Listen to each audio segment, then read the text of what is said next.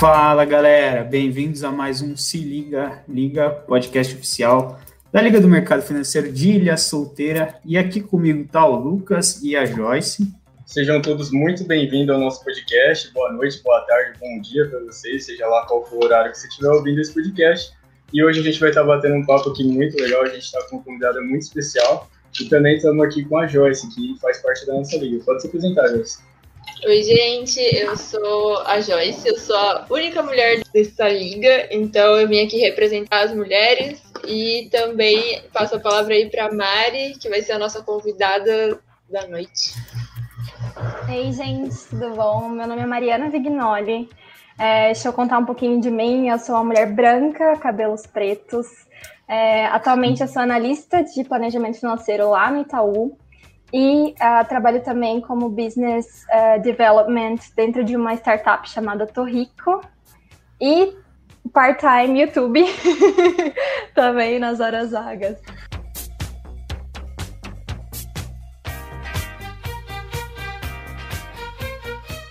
Mari, eu queria saber, assim, de você, é, como que você teve o primeiro contato com o mercado financeiro? Bom, vamos lá. Meu primeiro contato, na verdade, tem que voltar um pouquinho no tempo, assim, para época de faculdade. Então, eu fiz é, faculdade na UFO, é, Federal de Berlândia. Eu fiz Relações Internacionais. E durante a faculdade, eu já destoava, assim, das pessoas no sentido de todo mundo ir para o diplomático, eu ir para o financeiro, assim, sempre ir para o econômico financeiro.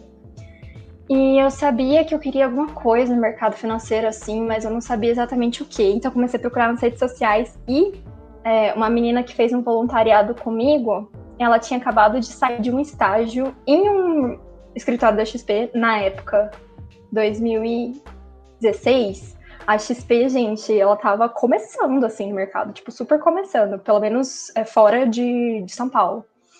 E ah, foi muito bom, assim, porque aquilo brilhou meus olhos e eu, putz, primeiro contato foi no escritório da XP. Hoje chama Minas Capital, em Uberlândia, é bem grande, bem grande, tem até escritório na Faria Lima. Mas meu primeiro contato foi, tipo, assessora de investimentos e legal. foi esse o meu primeiro contato. E você, tipo, já chegou sendo assessora? Eu não entendi direito. Ou você começou a conversar com uma assessora? Então, é, na verdade, a, a pessoa, o escritório era muito pequeno. Então, tipo, tecnicamente, com certificação, só tinha um assessor que era o próprio sócio do escritório. E ele sempre me deu muita autonomia. Então, ele sentava comigo desde o primeiro dia e falou assim: Eu vou te ensinar a fazer o negócio crescer. E o negócio só cresce desse jeito, se você pegar na mão e fazer funcionar, sabe? Então ele sentava comigo, eu do lado, tipo, literalmente do lado, sabe? Abria as notícias do mercado, mostrava a carteira de cada cliente, mostrava cada investimento, cada fundo, é, entrava comigo, olhava as ações e falava do, de toda a estrutura é, de mercado em todas as grandes empresas, Petrobras, falava um pouquinho da Braskem, que na época deu, uma, deu um rolo lá. É, enfim, falava de muitas das empresas, assim, também falava do, da situação das empresas em Uberlândia, que eu achava muito legal, porque eu não sou de Uberlândia, eu sou daqui de Campo Grande, né? Então ele ficava falando, ai, ah, grupo tal, Algar, que é tão conhecido, eles podiam estar na bolsa e angariar mais fundos e conseguir crescer muito mais, mas eles não fazem isso. E aí aquela lógica foi, tipo, impregnando na minha cabeça e eu consegui atender cliente muito rápido, porque é, é, com, tipo, duas semanas, assim, eu tava, a minha cabeça tava muito funcionando, assim, para o mercado, sabe? Então, eu assessorava o cliente desde o primeiro mês. e conta um pouquinho, o que, que faz um assessor de investimentos?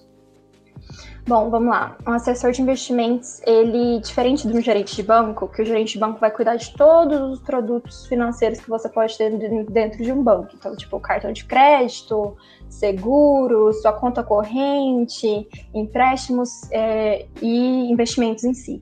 Diferente disso, o assessor de investimentos ele vai cuidar só da sua carteira de investimentos. Então, ele vai estar ali 24 horas é, olhando a sua carteira e se ele sentir que alguma mudança precisa ser feita, ele vai te ligar e falar assim, Cris, vamos mudar a sua carteira nisso, nisso, nisso. É, nesse sentido, assim, que o assessor de investimentos vai atuar. E existem assessores que são mais pesados em renda variável, aí vai, de, vai depender do escritório, e aí ele vai te ligar, Cris, vamos comprar, Cris, vamos sair, Cris, call de tudo, assim, sabe? Então vai depender muito do escritório, mas isso é o que faz um assessor de investimentos. Caramba, legal. Tipo, a gente até esqueceu de falar o tema, né, da live de hoje, Verdade. mas é mas é mulheres no mercado financeiro. E uma coisa que, tipo, por que que a gente trouxe esse tema? Cara, é... primeiro de tudo, quem está aqui no podcast que a gente da liga também é a Joyce, que é a única menina hoje no grupo. A gente está fazendo processo seletivo, tem é, meninas que se inscreveram e, tipo, além disso, você vê no nosso Instagram, acho que 30% só são mulheres, e até quem escuta o podcast, acho que é 25% só mulheres, sabe? E aí a gente fica pensando, ah, será que, tipo, é a gente que falta alguma coisa para englobar é, mais mulheres, mais meninas, ou é tipo algo do mercado financeiro, sabe? O que, que você acha? Que tipo o mercado financeiro ele meio que breca, que tem barreira para mulheres ou nada a ver? Então, é, eu acho que é, o problema ele, tá, ele é muito mais complexo do que um problema simples. Então, a partir do começo, as meninas já são educadas a não tomarem essas é, posições, digamos assim, mais que não tem a ver com o papel feminino na sociedade. E por já partir disso, quando a gente não se sente representada, então, por exemplo, colocando na, a, a liga como exemplo, só tem a Joyce. Você acha que eu, menina, que não estou na liga, vou me candidatar se só tem a Joyce? Tipo, não faz sentido, sabe? Você concorda comigo? Se eu não tô tomando espaço naquele lugar, se as mulheres não estão presentes, eu fico mais receosa de estar pre presente. Eu vou ser uma menina com todos os homens. Isso para mim, Mariana, eu até arrepio, mas isso para mim, Mariana, eu gosto. Eu gosto de me impor, eu gosto de tomar espaço. Gosto de lá, estar tá lá e representar meninas. Mas algumas meninas não, a maioria delas não. Algumas meninas gostam de, tipo, ah, a maioria é mulher, eu vou lá, vou fazer parte. E até é, eu acho que o que a liga precisa nesse momento é exatamente isso. As meninas, tem meninas que querem participar, com certeza tem, elas só não conseguem entrar porque elas se sentem receosas, assim. Então, eu acho que é isso que precisa ser feito para as meninas conseguirem. Até um tapa na cara, né? Aprende rápido, porque só ajuda a ter menina perto. É, com certeza. A Joyce ela pode até falar melhor, mas tipo, é, na reunião. Eu, eu acho que eu até cheguei a comentar com os meninos que, na verdade, eu meio que cresci tendo mais amigos homens.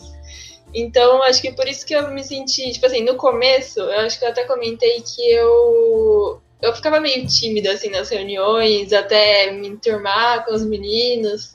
Mas agora eu já falo tranquilo, sabe? Mas no começo realmente foi um pouco mais espaço estranho. Uhum. Mas agora já me sinto super confortável, eles são super gente boa, então tudo bem, assim.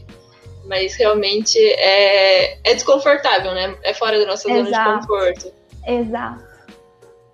Ah, Joyce até coloca ordem lá na gente, nas reuniões. Tipo, é, eles até me chamam de bravo. Porque, como eu sou a única mulher, eu acho que tem esse negócio do que você falou, né? De pegar e ganhar esse espaço. Então, às vezes, eu tento ser um pouco mais dura, assim, pra realmente, tipo, ter certeza que eu não vou ser aquela menininha é, delicada que às vezes, né? Uhum. Eu não sei se ah, mas... isso também já aconteceu com você, tipo, de não querer passar tanto essa imagem de ah, mulher frágil, delicada, tentar ser um pouco mais dura pra ser levada a sério, né? Exato. Acho que todos os dias, para ser sincera, no ambiente de trabalho, todos os dias. Querendo ou não, o mercado financeiro ele é majoritariamente masculino. Quando você pensa em um assessor de investimentos, em um gerente de banco, ah, é um homem com terno branco, ele entende Barbudo. super de mercado, ele vai. Exato, lá pelos 30, 40 anos. Aí chega eu, 23 anos. Mulher. Gosta de rosa para melhorar. E não, e não me escondo, né? Eu gosto de rosa e uso ainda, né? O que, que a pessoa vai pensar? Ela vai, na hora, vai, vai diminuir essa impressão. Então, eu acho que quanto mais a gente ocupa espaço, mais pessoas vão estar vendo, putz, tem uma menina que ela é nova, ela gosta de rosas e ela tá no mercado financeiro. E aí, né? Tipo, a gente vai desconstruindo essa imagem. Mas, nossa, eu passo muito por isso. Eu passei muito na XP porque eu trabalhei só com homem. Trabalhava, era de novo, eu e todo mundo homem. Então, eu sempre tive que, frente é, aos clientes, eu sempre tive que passar essa imagem mais é, respeitosa, né? Tipo, me respeitar como mulher para as pessoas me valorizarem também. E você é... sofreu? Pode perguntar, Lucas. Depois pergunta. Ah, às vezes sim. É, eu acho que uma coisa que a gente sofre muito é, é aquela perguntinha: será que você vai dar conta de mim? Parece Nossa, bem... mas perguntaram assim mesmo, com essas palavras? Ah, sim, sim, normal Nossa, perguntar, mais de um, mais de uma pessoa. Porque geralmente os clientes também eram homens, assim. Em Uberlândia é, tem Mais uma, velhos uma... também? Mais velhos, sim. Uma cultura de do homem cuidar, né, dos investimentos e tudo mais. Então eu lidava muito mais com clientes homens e aí esse tipo de comentário era muito recorrente.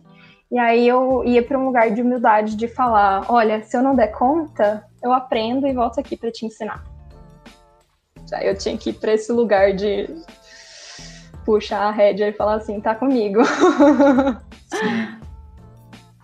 É, eu ia falar que é interessante ver como que as mulheres também estão crescendo no mercado financeiro, assim, pelo que eu consigo ver, né? A gente já tem a Betina Roxo como é, analista-chefe né, da, da RIT, se eu não me engano.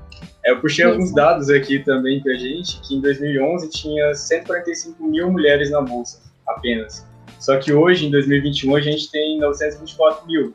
Então, o crescimento, assim, em relação aos homens, está tá aumentando, sabe? Teve uma desaceleração no número de investidores homens, está tendo um aumento do número das mulheres que estão investindo. Isso realmente é, é algo gratificante de se ver, sabe?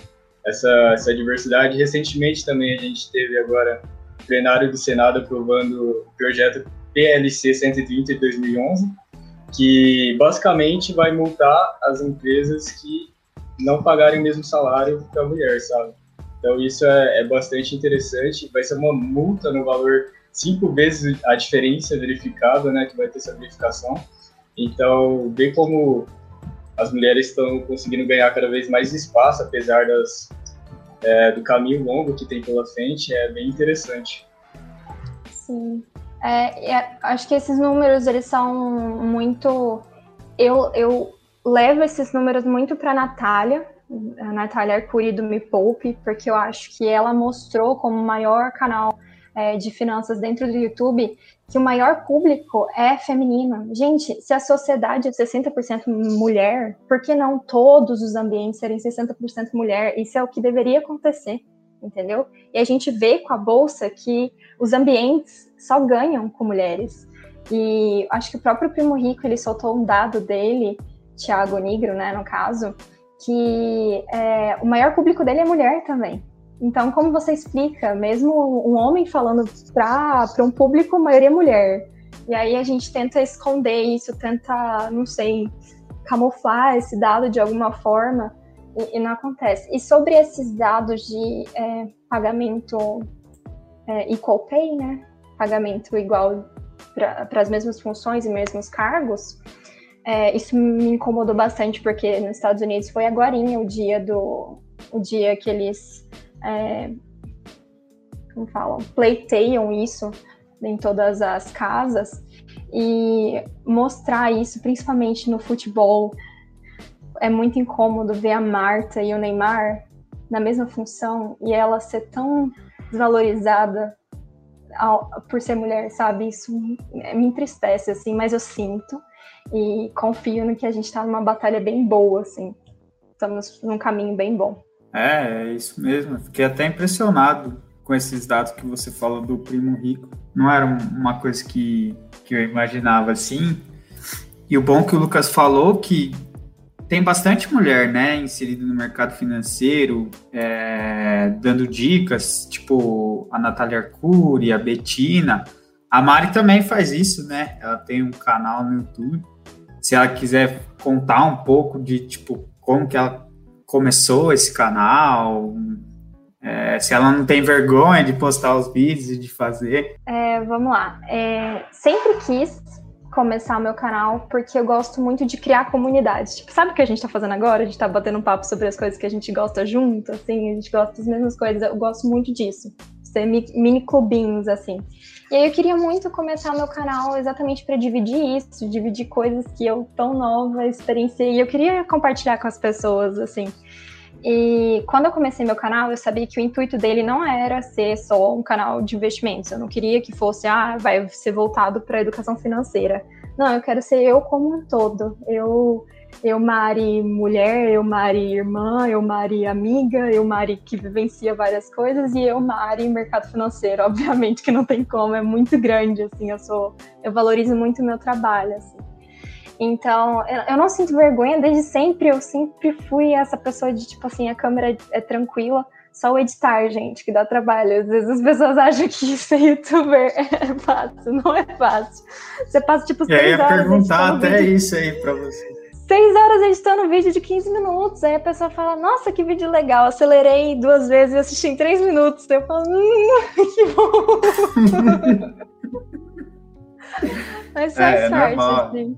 E eu também é, acredito muito que a Nath Finanças, eu gosto muito dela também, que é uma mulher que está revolucionando. Tem uma, um arroba chamado Grana Preta, que é sensacional também, de educação financeira. Então, alguns desses canais que são mulheres, assim, falando, ajudam muito.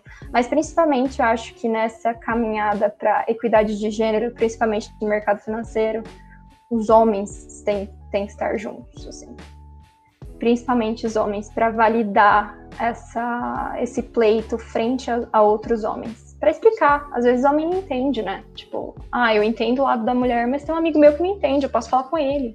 Ah, e é muito difícil. Ah, não sei, vocês podem falar um pouco também, mas principalmente com os homens mais velhos, é difícil você passar isso, sabe? De tipo, meu, sei lá, tem caso até na minha família de tipo, eu falei um dia que, ah, eu concordo com, com as feministas, eu concordo com o feminismo. E aí eles começaram a me zoar. Ah, você é feminista, então? É feminista. Tipo, e acho que principalmente os mais velhos, eles não entendem isso, sabe? E, e até o pessoal mais novo que tá, por exemplo, entrando na faculdade, é, ou quando muda de ambiente, sabe? Não, é, não te... Tipo, a gente não tem contato, muito contato com isso, quando a gente é mais novo. Eu, por exemplo, fui ter contato com, tipo, é, saber o que, que era feminismo depois que eu entrei na faculdade, sabe? E para mim, foi um baque na hora. E, e, é até hoje, porque tipo, tem coisas que eu posso falar que eu posso estar sendo machista, posso estar sendo preconceituoso, mas eu cresci é, numa sociedade que veio disso, sabe? Então, Sim. tipo, às vezes é difícil mudar a chave na hora, mas eu acho que é uma coisa que, que tá acontecendo e, e eu tento passar isso também para as outras pessoas, para tentar mudar e tal. E é isso. Eu acho que, é, em relação ao que você falou, eu também só tive contato, fui ter contato na faculdade e num primeiro momento eu era muito preconceituosa de ser aquela pessoa que fala, ah, feminista é quem fica mostrando tipo o peito numa rua, é quem fica pelada e tenta protestar. Quando eu fui, literalmente, pesquisar no Google o que é feminismo, gente, feminismo nada mais é do que lutar pela equidade de gênero, ponto. Não é você protestar, não é você ser ativista, não é você nada, é só isso. E eu acho que a melhor maneira, eu também convivo muito com machismo, assim, recorrente, mas eu acho que a melhor maneira de passar essa ideia é no exemplo. É quando isso acontecer, por exemplo, se alguém for machista aqui comigo nessa hora, eu vou falar assim, nossa, mas por isso para você tem graça? Aconteceu comigo uma reunião, uma das meninas. É... No meu time só tem meninas, e aí tinham dois meninos é, convidados nesse dia. E aí um deles, o bebê começou a chorar. Ele pegou o bebê e falou assim: Gente, desculpa, meu filho tá chorando. Aí sabe o que, que o outro falou? Ué, cadê sua mulher? Não tá cuidando do seu filho? Aí eu falei: fiquei quieta, né? Um, dois segundos para eu conseguir respirar e não sentir raiva da pessoa, porque era o que eu tava sentindo. E falei assim: Nossa, Fulano, por que, que a mulher dele que tem que cuidar? O cara ficou assim, quieto, porque só tinha mulher na sala. Olha o que, que ele, ele acabou de falar com tanto de mulher na sala. E aí ele ficou quieto, assim, falou: Gente, desculpa, eu nem percebi. Entendeu? É isso que acontece. Você tem que agir no exemplo e pegar essas mini coisinhas que acontecem assim. Exatamente, às vezes, tipo, tá tão enraizado que faz essas piadinhas mesmo sem, sem pensar, né? Isso. Às vezes a gente, tipo, eu me pego, não me pego mais, que eu não tô fazendo, mas eu percebi, tipo, programa de índio. Gente, isso é racismo. Programa de índio. Ai, nossa, tem umas coisinhas que eu sempre esqueço, mas mini coisas assim que você tá sendo racista, tipo, é a mesma coisa que ser machista, você tá sendo racista. Então para pra pensar no que você pode fazer, tipo, no exemplo, sabe? E acho que é, é isso. E muitas vezes conversar com a pessoa, debater, tipo, ir de frente não dá certo. Melhor é você agir quieto, assim, que daí dá mais resultado. É que tem guerras que a gente não pode ganhar, né? Então, às vezes, silêncio é a melhor resposta. Exato. Exato. Deixa a pessoa refletindo. Joga ali, planta sementinha para ele pesquisar no Google. Bom, é, uma coisa que você falou no começo do podcast, eu não sabia que além de trabalhar no Itaú, agora você está é, numa startup, né? Isso. Como que é? O que, que você faz lá? É relacionado ao mercado financeiro também? Sim. É, eu fui convidada para fazer parte dessa startup é, como especialista em planejamento financeiro. Então, é um aplicativo chamado Torrico, que é um aplicativo de gerenciamento de gastos. E por que, que esse aplicativo e esse projeto me brilhou os olhos? Porque ele não é focado em pessoas de alta renda para investimento, ou até mesmo pessoas de renda, é, digamos assim, a ponto de investir, mas ele é focado em pessoas que estão endividadas, que estão começando esse processo de poupar. E por isso que eu fiquei tão apaixonada, assim. É, porque ajuda você, tipo, te pega na mão para você conseguir poupar e aí seguir um caminho para os investimentos.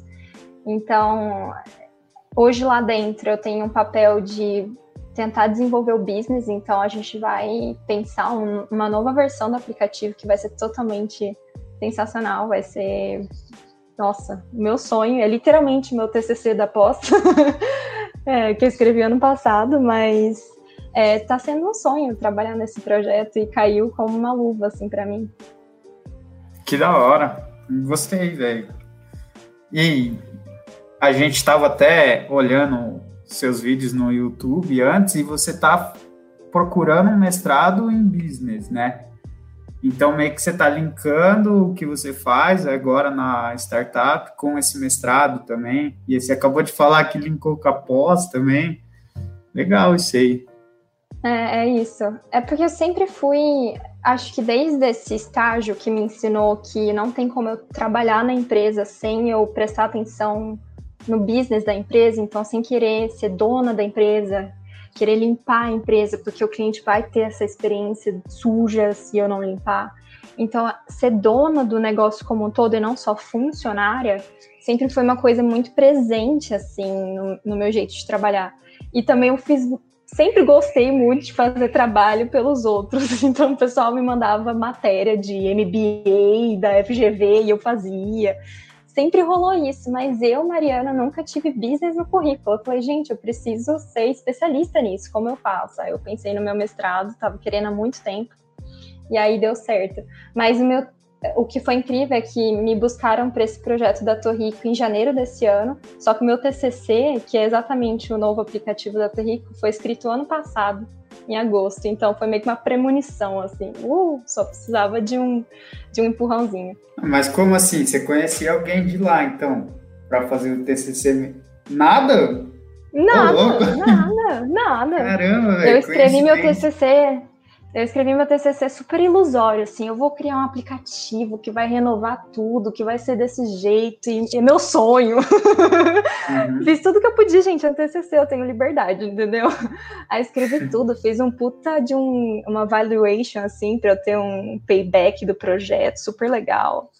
E aí aconteceu que esse projeto caiu na minha mão. Eu até mostrei para o CEO da empresa. Eu falei assim: olha meu TCC. Aí ele falou: cara, mentira. Eu falei: sério, é o meu TCC.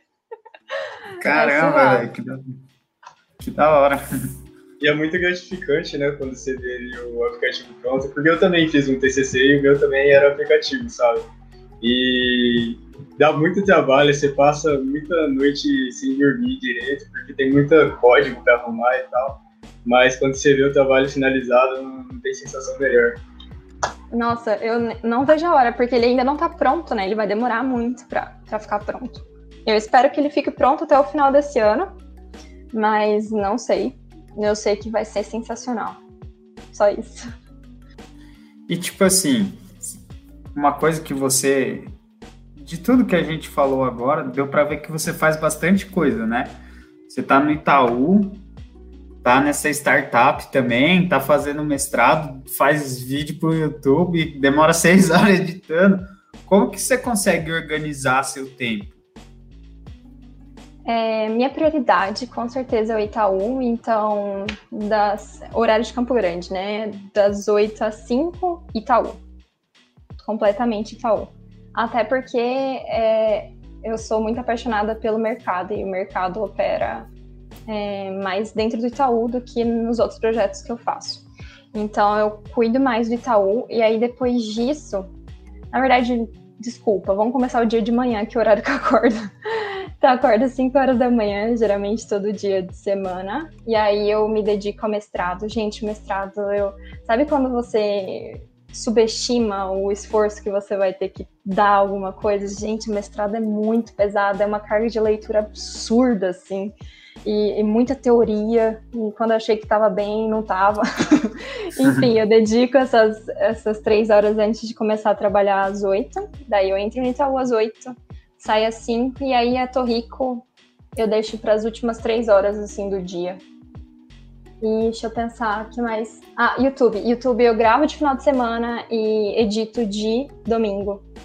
É raro eu gravar de dia de semana. Só essa semana que eu fui pegar o carro para ir para um lugar, eu falei, nossa, eu preciso contar a minha história. Que amanhã, inclusive, eu faço dois anos de banco, então eu precisava gravar esse vídeo. Nossa, caramba, meu, você falando assim, eu fico pensando, tipo, nossa, você não tem um momento aí para jogar um joguinho? jogar um xadrez, jogar um, um CS. Um negócio, né? Nossa, pior que não. Eu tô em total quarentena, assim, porque minha mãe tem. É, é muito do grupo de, de, risco, né? Do corona. Então eu tô muito em casa e eu nem ligo. Só que eu já tô prevendo várias coisas. Eu falei assim: não, eu vou fazer aula de piano, eu vou fazer vôlei. Assim que minha mãe for vacinada, eu vou fazer tal coisa. Então, tipo, eu já tô pensando. Só que tudo com horário bonitinho, assim. Mas, Mas você, é... tipo, pega e anota assim, certinho? Ou a louca, ah, gente, sim. meu planner foi eu grudado assim, ó. Sem ele eu não sou ninguém. Ninguém mesmo, mas é, eu consigo fazer tudo, eu acho que porque eu sou muito apaixonada em tudo que eu faço. Assim, o mestrado eu sou muito apaixonada, então eu pego para ler e tal, mando mal às vezes, mas eu gosto. O Itaú, então, eu quero me dedicar muito, que está sendo muito desafiador. E a Torrico eu faço voando, assim, pá! tudo. É muito gostoso, assim, para mim, todos os projetos. Então, acho que é por isso que não pesa, sabe? Mas realmente precisava de um hobby, hobby relax, né? Sem pensar no trabalho, mas ainda não Sim. estou tendo. É, é complicado é quando o trabalho te relaxa, né? Que ainda tem muito o que fazer. É, é, aí vira workaholic, não tem jeito acaba sendo muito prazeroso. Tipo, eu, eu, às vezes, eu não quero ficar lendo esse tanto de livro que tem aqui atrás de mim, mas quando eu tô sem fazer nada, o que eu quero fazer é ler, estudar, eu converso com os meninos, os meninos até falam que eu sou muito animado, me comparam, me chamam de Tizu até, né?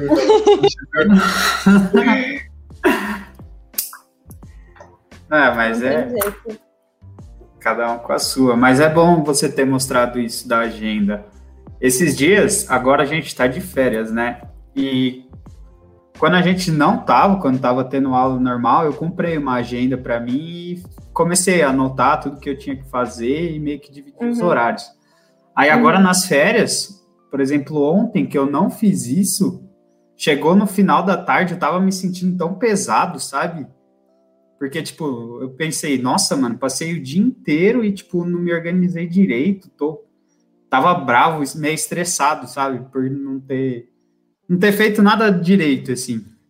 Então, uhum. tipo, uma coisa que ajuda muito é você anotar, e não anotar no celular, sabe? Eu gosto mesmo de, de escrever na agenda mesmo, no papel, que eu acho que, sei lá, parece que, que gruda mais na mente, assim, né?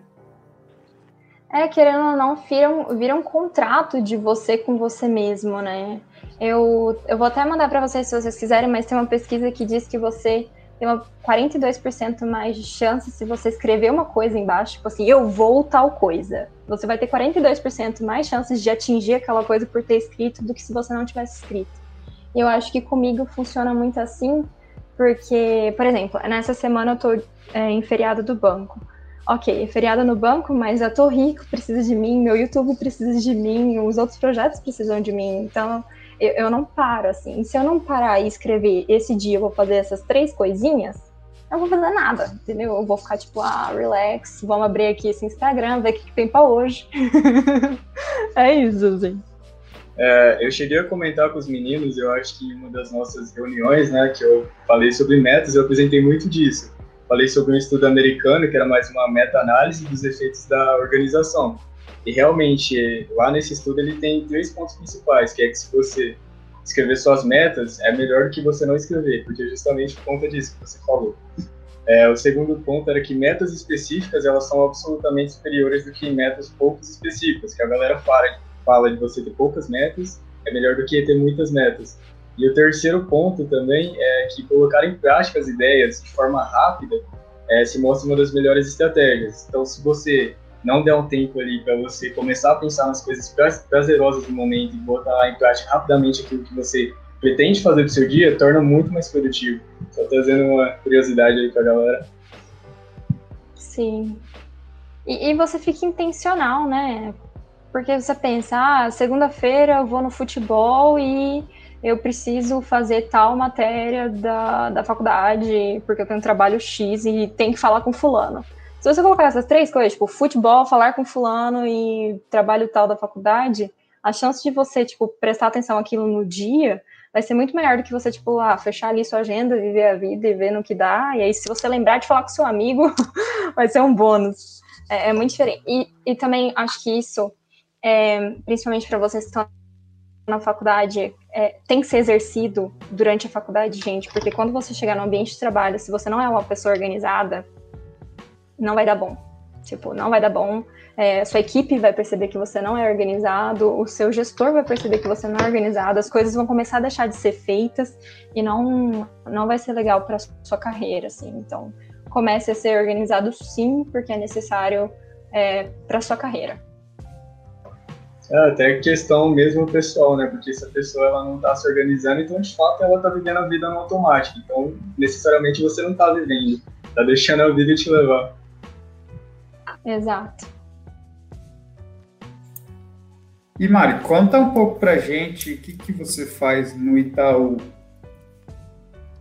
Ah, tá. No Itaú, eu, eu acho que no, no começo da introdução eu falei errado. Eu sou analista de produtos de investimento. Eu falei analista de planejamento financeiro, que eu tô acostumada a falar planejamento financeiro tipo demais. Não, eu sou analista de produtos de investimento. Então, o que, que eu faço? Eu crio os produtos de investimento.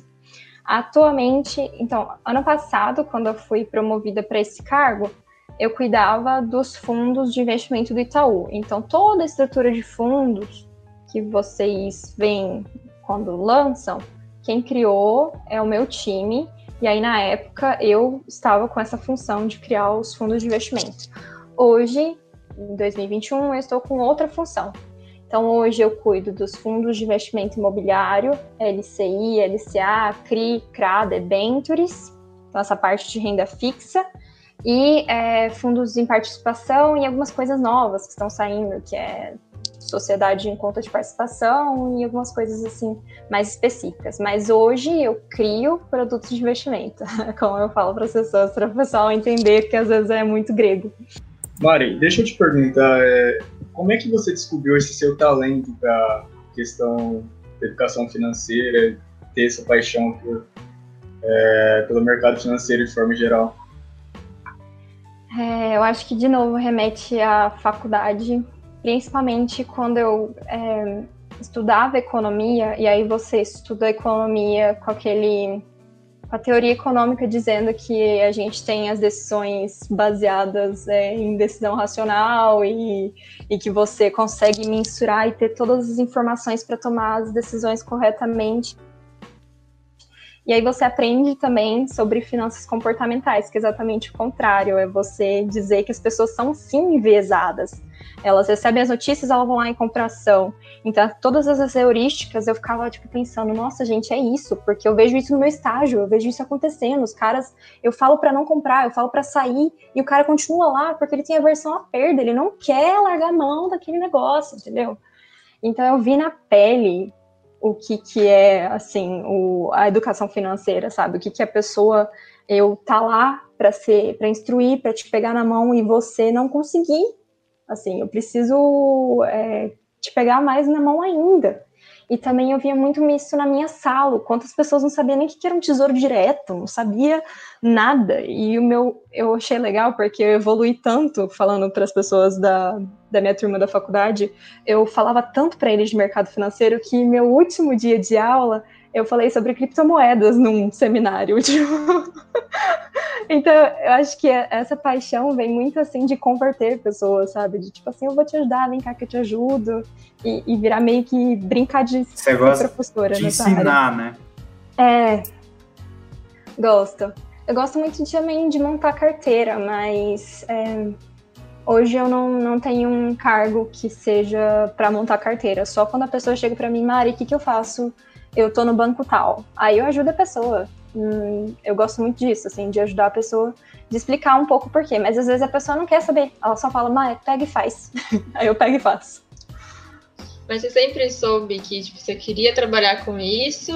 Ou, ou era um hobby que acabou indo para é... essa área mais de finanças, assim?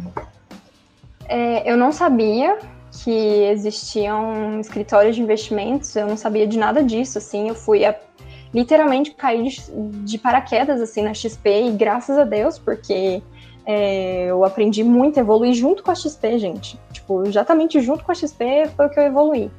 Então, não, eu não sabia nem que existia mercado, eu nunca tinha entrado, abrido um home broker na vida, nunca. Então, foi muito assim, na experiência, assim, on the job mesmo. E você vai sentindo, sabe, que aquilo você é meio bom, você se sente bom naquilo, porque você conversa com alguém e, é, e mesmo sendo tão nova e conhecendo aquilo tão pouco tempo, a pessoa põe, deposita confiança em você. A pessoa vai lá e deposita é, para você cuidar do dinheiro dela. Isso é muito poderoso, assim. E aí, para mim, é, foi muito, caminhou muito nesse sentido de validação. As outras pessoas me validavam. E aí eu sabia que aquilo era para mim, assim. Eu achei interessante isso que você falou da questão da tomada de decisões com base em vieses, porque Napoleão Hill, ele percebeu isso, ele escreve em um dos livros dele que conhecimento não é poder, justamente por conta que, sei lá, você vai tomar decisões com base em 1% daquilo que você sabe, você ignora totalmente o resto daquilo que você não sabe, não vai atrás e simplesmente acha que aquilo que você sabe é o suficiente. E as pessoas, e ainda mais no mercado financeiro, não entendem isso, né? Até por isso que a maioria dos investidores, entre aspas, né, a maioria das pessoas que estão no mercado financeiro são especuladores. Exato. É, isso é tão forte porque quando eu estudei é, para as minhas certificações, assim, quando eu estudava finanças comportamentais, eu conseguia me pegar em situações fora do mercado financeiro fazendo coisas que são heurísticas de, de finanças comportamentais. Então, por exemplo, o meu HD externo, eu tinha pagado um dinheirão para conseguir é, restaurar ele e não deu certo. E aí, ao invés de pagar de novo, eu ficava, não, eu vou conseguir fazer esse programa dar certo, porque não sei o que. Eu não aceitava que eu tinha perdido dinheiro, aquele dinheiro tinha sido. Entendeu? Acabou, vamos para outra. Não conseguia. Eu ficava remoendo aquilo, remoendo. Então, a versão a perda total. Eu não vou falar que eu perdi esse negócio, eu não vou dar essa guerra por fim. Então, eu conseguia perceber isso no dia a dia. Então, acho que é isso que é legal, assim, quando você entende muito uma teoria e você leva ela literal, assim, para a vida ela faz sentido em todos os lugares, né? Com certeza. E vocês falando isso agora, eu pensei até em day trade, que a gente já conversou algumas vezes disso, e tipo, acho que o que mais acontece com a galera que começa no day trade é, é não aceitar que errou, né? É, não aceitou que errou, aí vai, tenta de novo, aí perde de novo, e é isso, sucessivos, sucessivas perdas até que quebrou a banca. Mas é bem isso que você falou, de tipo, não conseguir aceitar. E só pegando um gancho que a gente estava falando de carteira, de experimentar, a Liga tem a carteira da Liga agora, fazendo merchan para a gente mesmo, mas é um negócio legal. Para quem está querendo aprender a investir, é, vai lá no link da nossa bio, tem lá a carteira da Liga, você faz seu cadastro lá na plataforma e aí você pode simular investimento, você pode comprar, você pode vender. E aquilo é uma simulação, não é com seu dinheiro mesmo. Então você pode aprender bastante coisa, colocar uma teoria em prática e tudo mais. E tem a nossa carteira mesmo com ativos que a galera escolheu e que vão ser soltados relatórios aí mensalmente sobre as ações que estão lá, para a galera ir se situando, aprender melhor como analisar ali uma empresa, ver se realmente faz sentido. Então tá ali mais como é uma parte de educação financeira para a galera também. Para a galera e para a gente também, né? Que vai fazer que bacana. É, tem até o ranking lá para a galera meio que competir entre si e competir com a nossa própria carteira, né? Então é, é legal. E a carteira Nossa, tava em terceira esses dias aí, mas Oi, não foi arranjado isso daqui, hein? Foi do nada que a gente falou da carteira e ó, parece que foi ensaiado. Muito bom, muito bom. Nossa, para as pessoas aprenderem até copiarem, né? Às vezes, às vezes você não tem tempo, tipo assim, qualquer carteira do cara lá que ganhou X% no mês, vão fazer igual. É, mas é, é que eu sempre falo, assim, até nas reuniões, quando a gente está conversando, eu falo, cara, o importante é você saber o porquê que você está investindo. Se você conseguir explicar o porquê, já, já é o suficiente. Não adianta você investir também sem saber por que, que você está fazendo aquilo. Você está investindo porque está todo mundo investindo, aí entra naquilo que o Benjamin Garra fala do efeito manada, né? Então, de fato, é, dá trabalho você estudar o mercado financeiro, então a gente está aí para poder ajudar no que a gente conseguir. E acho que é bom parar por aqui o Merchan, né? Eu acho que pega até um pouquinho de Warren Buffett, né? Que o Warren fala muito disso. Ele fala, cara, invista onde você conhece. Eu, ele falou que ele não se sente confortável em, no mercado de aviação. É uma coisa que ele sente ah. desconforto. Até de tecnologia, eu acho que ele fala, que tipo, é, ele, ele, fala, fala, ah, eu não entendo direito como funciona Exato. isso, então procura na Então pronto, assim, aquilo que você não sabe, que você não conhece, não põe a mão, sabe? Ah, não, vou testar. Se você tiver dinheiro para testar, tudo bem, mas tem pessoas que não têm e tá lá no day trade, é porque o amigo dele tá, e o amigo falou que é super legal. Sim, não, não cancelando o day trade, né? A gente sabe que até na liga tem um day trader lá. Cancelando o day trade amador, que é diferente do profissional. É, exatamente. Eu, por exemplo, quando eu comecei a me interessar pelo mercado, eu vim pelo day trade, só que eu fiquei seis meses estudando, é, simulando. curso, simulando também. Nossa, eu acordava bem antes das nove, antes do mercado abrir, abrir e eu ficava vendo os morning calls, fazendo operação é ali. Realmente, tem muito é daquilo que vocês falaram também, de você não aceitar as perdas eu passei nisso no simulador muito, até eu entender que o mercado ele não me deve nada. Tipo, se eu estou fazendo alguma coisa errada é porque eu estou errando. E você tem que aceitar isso e melhorar naquilo que você não é bom. Exatamente. E agora, para sair um pouco desse day trade aí, né? Vamos Mari, tipo, pra gente que vai sair da faculdade agora, o que, que você acha bom a gente fazer? Ah, buscar alguma certificação? Que dicas você dá para gente? Bom, eu acho que para quem quer carreira no mercado financeiro e não sabe se quer seguir, sei lá, XP, se quer investimentos ou se quer banco, não sei, é, testa, gente, testa antes de sair da faculdade. Então, vê um estágio, se arrisca, sabe? Ah, tem um escritório ali, que, se bem que ele é solteiro é bem pequeno, mas eu não, eu não sei como é o mercado aí. Mas testa, dá uma olhada, gente. Coronavírus deixou tudo remoto. A chance de um estagiário poder é, estagiar remoto em escritório de investimento agora é muito grande. E eu, por exemplo, consegui minha vaga insistindo pro cara, falando, fulano, certeza que essa vaga é minha, nem tinha vaga, eu criei minha vaga, sabe? Só para ele me dar chance de conversar com ele, para ele ver que eu poderia, sabe, ajudar em alguma coisa. Então, acho que a primeira coisa é dar a cara a tapa, sabe? Se mostra no mercado, fala, mercado, eu tô aqui para saber qual é que é, porque nem eu sei, eu, nem eu sei o que eu quero, então eu vou descobrir. Você só vai descobrir testando, assim. E a segunda coisa é que se você quiser bancos, vá para certificação, com certeza. E vá hoje, para quem não sabe, então vou escalonar as certificações. A primeira é CPA 10, que quase está caindo em desuso. CPA 20 é a próxima, CEA, CFP, e aí para cima algumas, assim, nível mundial. Então, eu, se eu tivesse saindo da faculdade agora, eu tentaria ir para um CEA, que é um nível muito alto. Então, você vai conseguir vagas assim sensacionais se você sair para o mercado já com CEA na mão. E o CEA não é difícil, gente, principalmente para quem está estudando na faculdade, porque vocês têm esse ritmo de estudo muito forte, por mais que vocês não percebam, mas vocês têm sim o ritmo de estudo forte. Quando você pegar para estudar para certificação, vai ser tipo assim, ah, passou, sabe? Você estudou aquele tempo e passou. E tudo bem, você conseguiu uma coisa para sua vida inteira. É, você vai poder falar, cara, eu sou CEA, entendeu? Chegar para o gerente que tem, sei lá, 14, 15 anos de banco e não tem CEA e provavelmente vai acontecer alguma coisa com esse gerente porque ele não consegue se reposicionar no mercado. E se você quiser é, investimentos, então ser assessor de investimentos, já faça a prova hoje, a, a, prova de assessor de investimentos. E se você quiser se destacar mais ainda, tipo, eu quero sair de chance de emprego 100%.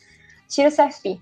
Estuda para o CFP, tem é, grupos no Facebook que distribuem, não sei nem se eu posso falar isso, mas tem grupos no Facebook que distribuem materiais gratuitos para todas as certificações, então fiquem de sabe, para estudar para uma certificação, porque, por exemplo, esse cargo que eu tenho hoje na Torrico é por causa do, do meu CFP, porque eu sou CFP, estava lá no órgão do, da Planejar, a pessoa só procurou CFP em Campo Grande e apareceu a Mariana ali e ele entrar em contato comigo.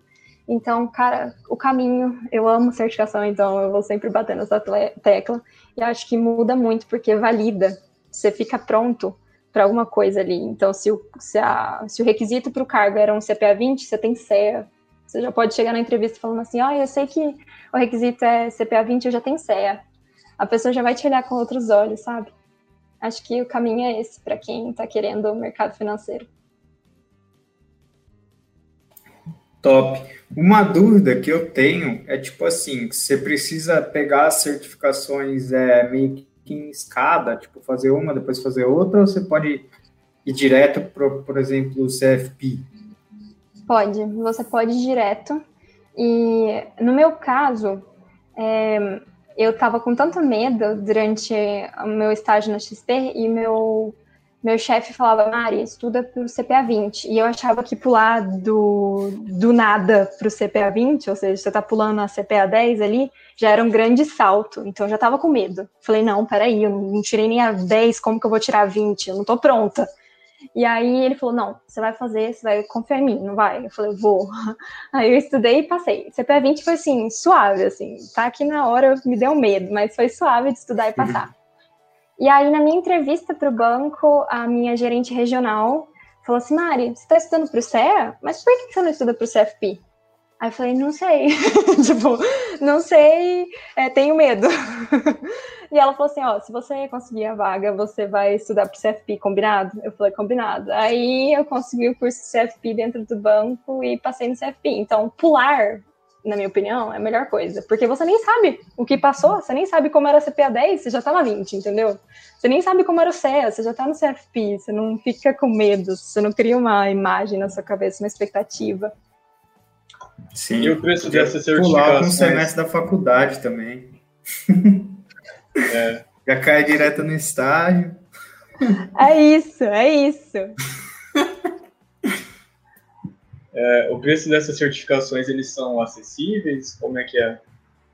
Na minha opinião, não são acessíveis. É, dependendo da, da instituição, se vocês fizerem estágio, eles conseguem reembolsar esse valor, então é uma coisa interessante para quem já está no mercado é, propor para os gestores, falar, olha, eu estou estudando aqui para essa certificação, consegui o curso gratuito, mas gostaria de ser reembolsado caso eu passar, né? Que eles só reembolsam se você passa. Eu se eu não me engano, se eu não me engano, a CPA 20 é tipo 300 reais para fazer a prova. CEA deve ser lá pelos 500 e CFP é mil e pouco se você vai fazer a prova completa. É, o CFP em si, ele tem anuidade, o que as outras é, certificações não têm. Então, eu pago no CFP entre 670 reais 600 e 700 reais ao ano para ter anuidade como planejadora financeira. Então, o CFP ele é bem caro mesmo, eu não acho acessível. É, porém, se eu não me engano, não, eu acho que o CFP não tem, é o CFA. É porque eu estou estudando para o CFA e fica toda hora confundindo as coisas. Não, é, o CFP CFP não tem bolsa para mulheres, é o CFA que tem bolsa para mulheres. Eu queria tocar nesse assunto, mas esqueci. Não, não é acessível os preços. É, como que a gente pode se destacar como estagiário? É, eu gosto muito dessa parte. Você se destaca exatamente indo além da sua função. E eu acho que o além da sua função é uma coisa que eu estou fazendo muito dentro do Itaú agora, é ficar o tempo todo prestando atenção em oportunidades que você pode servir alguém. Então, digamos que é, você é muito bom em Excel e aí você vê que o seu time está tendo um problema com um sisteminha X. Por que, que você não fala, time, eu vi que vocês estão com problema nesse, é, nesse sisteminha X, vou pensar aqui se eu consigo fazer uma coisa, porque eu sou bom em Excel. Tipo, olha a, a sementinha que você plantou, sabe? Uma pequena sementinha de servir alguém além do que você faz. Então, é fazer o básico bem feito, com certeza, não abrir mão desse básico bem feito, mas sempre ir além. E eu acho que também o, o mais importante para o é, pro estágio é você conseguir contar uma história sobre você mesmo até no meu notebook do, do banco, eu deixo uma frasezinha para mim mesma. Que história eu estou contando sobre mim mesma? O tempo todo você está falando de você. Então, quando tem uma reunião, você fala, ah, eu não consegui fazer isso porque eu não me organizei. Automaticamente você está dizendo, eu não sou organizado, não me dê mais função. Você não percebeu que você falou isso, mas foi isso que você deixou é, transparecer. Agora, quando eu chego numa reunião e falo, gente, eu fiz isso, isso e isso, é, eu estou me organizando para fazer mais coisas, olha a, o que você passou para a pessoa, então você passou para ela o que você fez e você quer fazer além, que você está tentando fazer além. Então, essa história sobre você mesmo, saber contar uma boa história sobre você mesmo desde o início, desde a sua entrevista, você tem que contar uma boa história sobre você mesmo, é o que vai fazer você se destacar. Então, para todo mundo que você for é, almoçar, ah, eu vou almoçar com fulano. Sempre eu tentava, como estagiária, eu via que meu chefe gostava de várias pessoas assim, eu tentava chegar para aquela pessoa, tipo, oi, sabe, só conhecer pra pessoa conhecer a Mariana, e aí quando falar com meu chefe, ah, cadê a Mariana? Aí meu chefe já fala, nossa, que, que essa pessoa quer falar com a Mariana?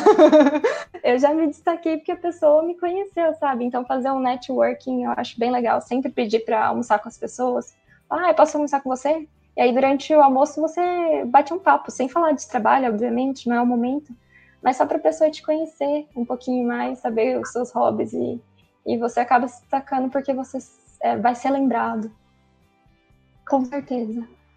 Nossa, agora isso foi muito profundo para mim porque vai além de você fazer pelo dinheiro, né? Você faz tudo que você faz é pelo seu legado, né? É justamente isso que você falou. E basicamente é ser uma pessoa interessada, né? Que são as pessoas extremamente apaixonantes, digamos assim. Mas, cara, foi muito show isso, sério. Eu não consigo nem falar mais aqui. Por mim, acabava aqui. já tava ganha a noite. É, o Lucas conseguiu falar dos livros que ele tá lendo, então, ixi, o bagulho tá emocionante. Eu acho Mas que é quando, quando a gente fala de, de se destacar, é principalmente esse, esse início, é uma coisa que também brilha muito nos meus olhos. Eu acho que dá para perceber que brilha muito nos meus olhos, que eu gosto muito de ajudar pessoas que estão nessa fase. Assim. Muita gente que vem me perguntar, pedir conselho, eu amo, porque eu sei exatamente o que vocês estão passando, eu passei por isso, eu, eu vivi isso na pele, eu sabia como era a ansiedade de encontrar um estágio, de querer trabalhar e ninguém te aceitar, sabe? De mandar currículo para todo mundo e falar, oi, eu trabalho de graça aqui, e a pessoa não, não te querer. Então eu sei bem como é, e, e essa construção minha em relação à, minha história e a história que eu quero contar para as pessoas, e o que eu acredito, os meus valores, que eu quero que todo mundo impregne, tipo, em todo mundo, para todo mundo saber quem eu sou, é, isso é muito forte em mim, então eu sei quando toca, eu fico muito, muito emocionada. Uhum. ah, mas tá, tá muito bom o papo. Ainda bem que você falou isso também, porque eu tava até pensando esses dias de tipo, ah, a gente tá fazendo bastante coisa, querendo ou não, sabe? Na liga, tentando sempre acrescentar algo, fazer podcast e tal. E, e aí eu sempre fico pensando, mano, será que isso é, vai ser bom para mim, sabe? Vai me acrescentar algo. E é bom você falando isso porque, tipo, dá, preenche um pouquinho o, o coração aqui. Sim, pensa você sair para uma entrevista e falar assim: é, eu, eu, construí uma liga, eu fiz parte de uma liga. Você contar uma história, falar assim: olha, na minha liga os nossos valores eram esses. E é o mesmo valor que a sua empresa é o mesmo valor é, que vocês é, trabalham aqui. E por isso que eu brilhou tanto nos meus olhos, porque é isso, isso, isso. E, e uma coisa que eu esqueci de falar, que também está escrito no notebook, é que as pessoas não te promovem. É você que se promove. Então, acho que isso é uma coisa muito, muito forte, muito poderosa. Porque você tem que lembrar todos os dias, quem está se promovendo todos os dias é você. E aquela promoção no final do dia, aquela. É, quando você consegue sair de estagiário para um cargo fixo na empresa, foi você que conseguiu dia a dia, você se promoveu dia a dia e seu gestor só viu aquilo, só reconheceu, só validou realmente a pessoa se foi promovida. Então, quem te promove é você mesmo, não é outra pessoa, não é o seu gestor.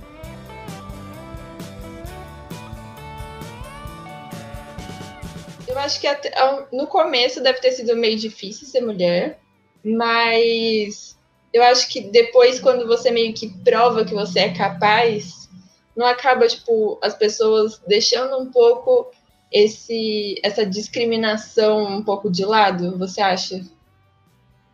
Não sei se ficou muito é, claro. Ficou.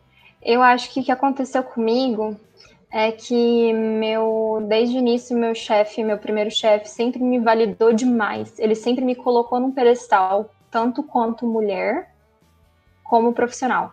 Então ele sempre me colocou no pedestal para todos os clientes, tipo, cara, você vai ser atendido pela Mariana. Olha quão grande isso é. então, eu acho que nesse, nesses momentos assim de pessoas conhecidas, é, realmente quebrou esse paradigma e eu conseguia fluir como, digamos, como um homem fluiria. É, mas a, a, todo momento eu estou conhecendo gente nova e a todo momento eu preciso me validar.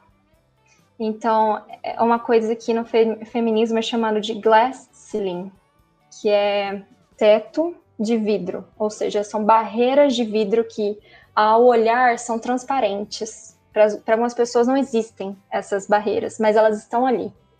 Então, para mim, eu tenho que todo todo tempo estar tá quebrando esses tetos de vidro e passando por eles, que um deles é ser mulher. E aí depois é ser jovem, entendeu?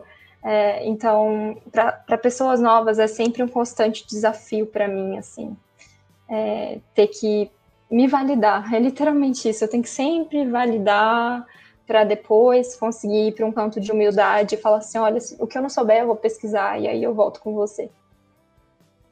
É, eu imagino. Até porque você falou que faz dois anos agora de banco, né? E você tem 23 só, então você entrou bem novinha. É, foi muito novinha, bem novinha mesmo. É, o, o, meu tempo de mercado financeiro é muito novo, só que eu fui exposta muito rápido. Então, eu, sempre foi me dado muita autonomia e eu sempre queria mais, mais, mais. Então, próximo cargo e, e promoção e conseguir subir.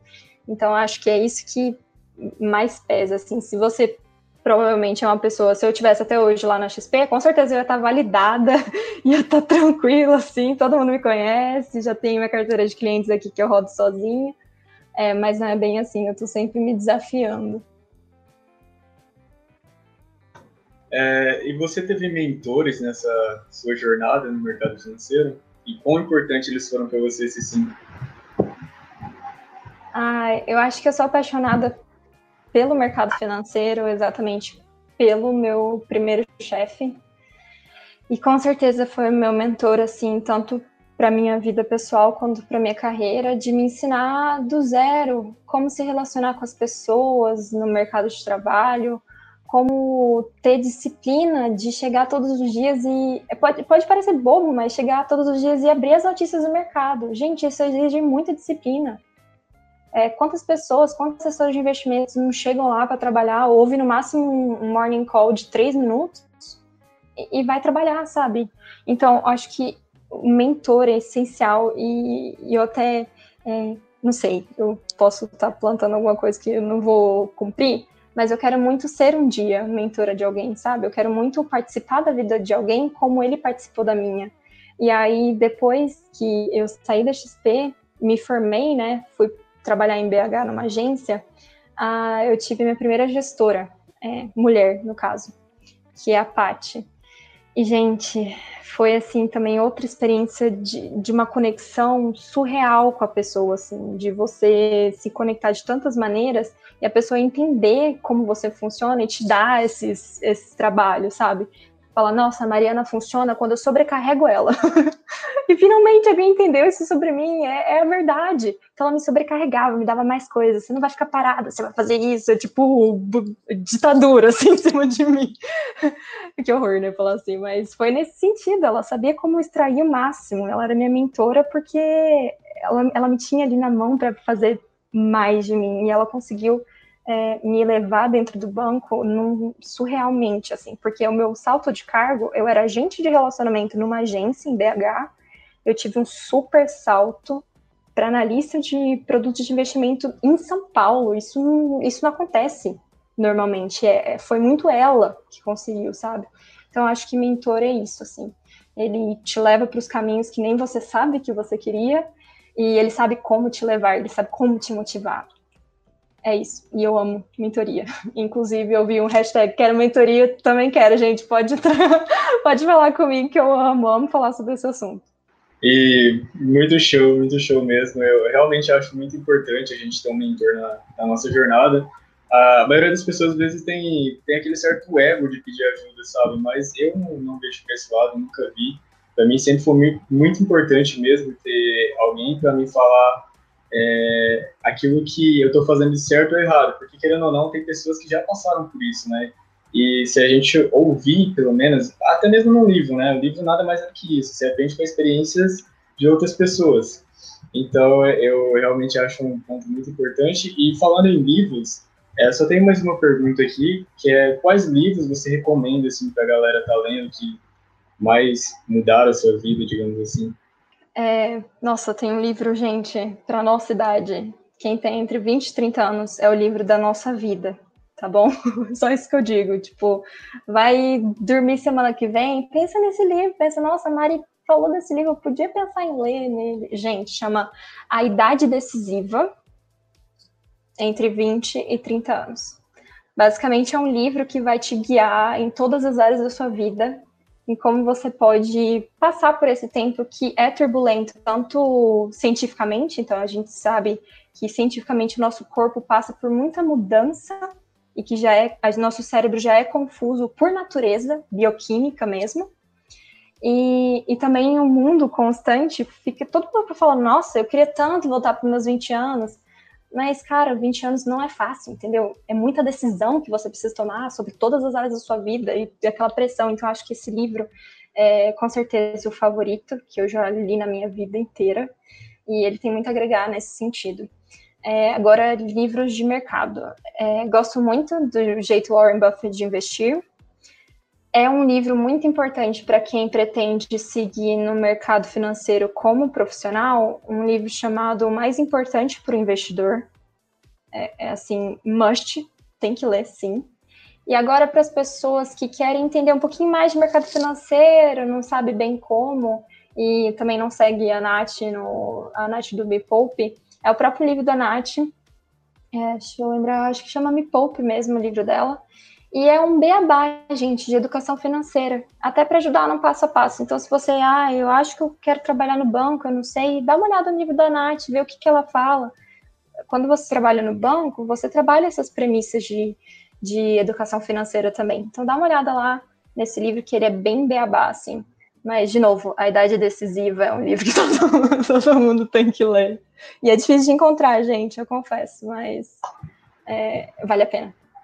Eu que tenho 19 posso ler também, que só vim 20 Nossa, ali. Já, já lê. Já lê que já sai ganhando, tá, tá na corrida antes da gente.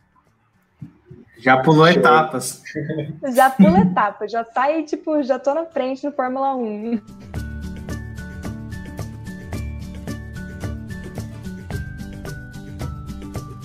Bom, gente, acho que é isso o podcast. Obrigado aí, Mari, Lucas e Joyce. Foi muito bom. Eu gostei bastante, acho que aprendi bastante coisa.